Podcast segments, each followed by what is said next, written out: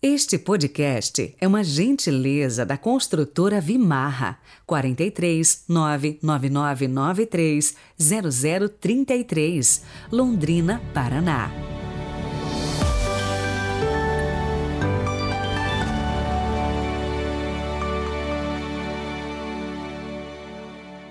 Olá, bom dia. Bom, você deve ter percebido nos últimos podcasts que a minha voz está com aquele tom de gripe, né? Faz uns dias que eu estou em isolamento, porque afinal acabei tendo Covid. Amanhã já saio do isolamento, mas para dizer que tentei ao máximo não deixar você sem a palavra de Deus e a nossa reflexão. Se algum dia o podcast não chegar, é porque não tive condições mesmo de fazer. Este serviço é bastante trabalhoso. O processo de produção vai desde a elaboração do roteiro, dia a dia, gravação, depois enviar para a edição e por fim chegar até você. Com os sintomas da Covid, o esforço, você sabe, triplica. Mas pode ser que tenha dia que não vou conseguir fazer. Aí você já sabe o motivo. Hoje é segunda-feira, 20 de junho de 2022. Rezemos.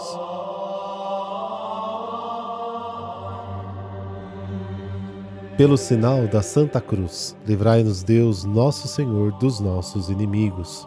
Senhor nosso Deus, que confiastes ao ser humano a missão de guardar e cultivar a terra, e colocastes o sol a seu serviço, dai-nos a graça de, neste dia, trabalhar com ardor pelo bem dos nossos irmãos e irmãs, para o louvor de vossa glória. Amém. Mateus capítulo 7, versículos de 1 a 5. O Senhor esteja convosco, Ele está no meio de nós.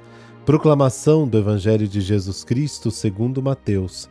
Glória a vós, Senhor. Naquele tempo disse Jesus aos seus discípulos: Não julgueis e não sereis julgados, pois vós sereis julgados com o mesmo julgamento com que julgardes, e sereis medidos com a mesma medida com que medirdes. Por que observas o cisco no olho do teu irmão e não prestas atenção à trave que está no teu próprio olho? Ou como podes dizer a teu irmão: Deixa-me tirar o cisco do teu olho, quando tu mesmo tens uma trave no teu? Hipócrita, tira primeiro a trave do teu próprio olho, então enxergarás bem para tirar o cisco do olho do teu irmão. Palavra da salvação. Glória a vós, Senhor.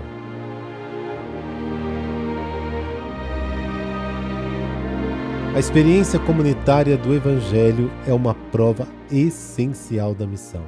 É onde se define a seriedade do compromisso.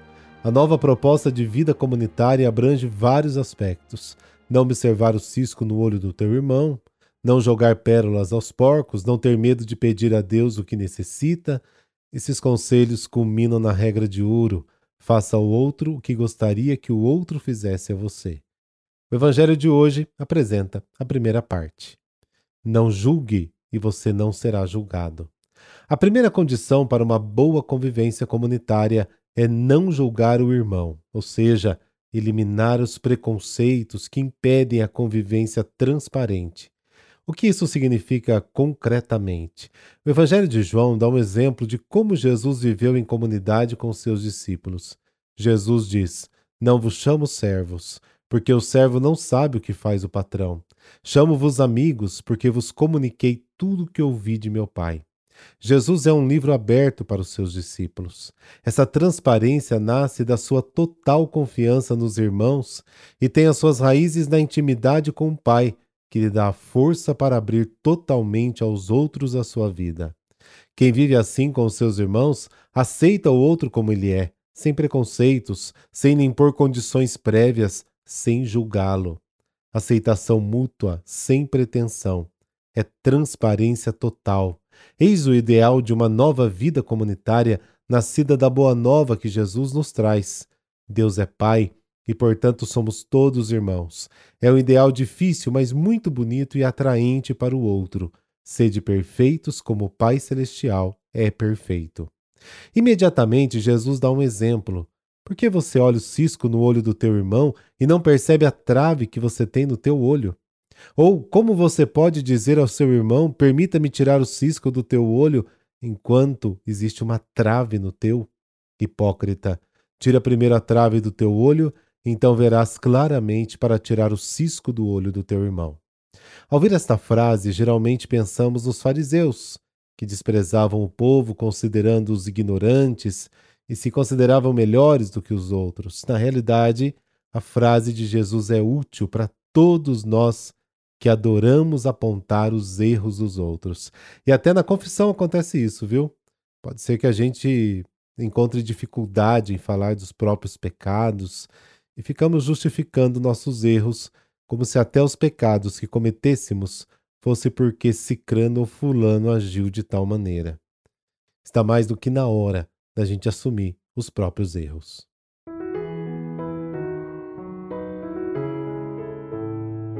Santa Florentina, a família de Santa Florentina foi agraciada.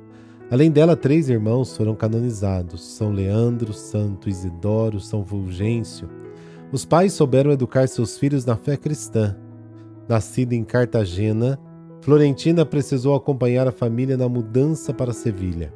Seus irmãos foram todos elevados ao episcopado, sendo exemplo de vida cristã para o povo espanhol. Florentina, por sua vez, tornou-se abadesa, consagrando-se plenamente a Deus. Era uma excelente diretora espiritual procurada por homens e mulheres. Suas orientações foram além dos muros do mosteiro e influenciou muitas outras religiosas. Esta santa era dotada de uma inteligência singular, dedicava tempo à penitência e agia com docilidade com suas companheiras de claustro. Florentina incentivava o crescimento humano através do serviço ao próximo, evitando causar o sofrimento aos semelhantes. Todos que a procuravam eram aconselhados à leitura espiritual e a rezar diante do Santíssimo. Para as monjas, Florentina dizia sobre a necessidade da vida comum, da discrição e do desapego material. Faleceu santamente no ano de 636. Deus, Pai de amor e bondade, pela intercessão de Santa Florentina, dai-me a graça de perseverar na vida de fé e zelar pela pregação da Sua palavra. Ajudai-me a ser dócil com meus irmãos e irmãs, e em tudo dai-me a clareza da melhor decisão. Por Cristo nosso Senhor. Amém. Abençoe-vos o Deus Todo-Poderoso, Pai, Filho e Espírito Santo. Amém. Boa semana para você. Até amanhã, se Deus quiser.